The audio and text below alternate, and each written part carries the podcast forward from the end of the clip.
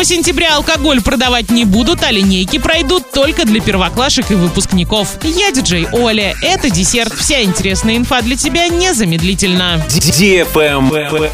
News. В оренбургских школах линейки 1 сентября пройдут в очном формате для первоклассников и выпускников. В остальных классах их проведение будет зависеть от разных факторов, в том числе от количества детей в школах и эпидемиологической ситуации в них. В классах с большим количеством детей пройдут уроки знаний. 1 сентября в День знаний в Оренбургской области в розницу не будут продавать алкоголь. Это не касается заведений общепита, кафе, баров, ресторанов. Лайк.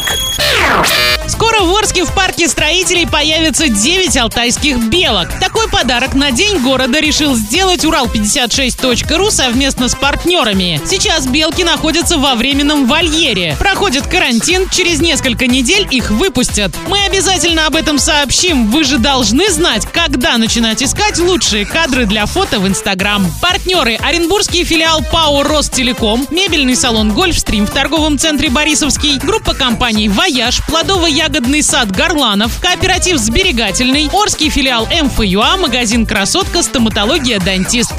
Travel Guide. Сервис для путешественников провел исследование и выяснил, какие новые города и страны россияне впервые посетили за время пандемии. Согласно опросу, 69% респондентов выбирали новые направления в России. Впервые побывали на курортах Краснодарского края 11% туристов. В городах Крыма 10. С Калининградом и курортами Балтийского моря познакомились 9% опрошенных. В Дагестане впервые чаще в Дербенте и Махачкале побывали 8% россиян. В Карелии 5, на Алтае, в Санкт-Петербурге и Ленинградской области 4. В Татарстан и его столицу Казань впервые отправились 3% респондентов. В Нижний Новгород 2,5%. На Ставрополье, в частности на курорты Кавказских минеральных вод 2%. Новые зарубежные направления за время пандемии открыли для себя 53% участников исследования. На этом все с новой порцией десерта специально для тебя. Буду уже очень скоро.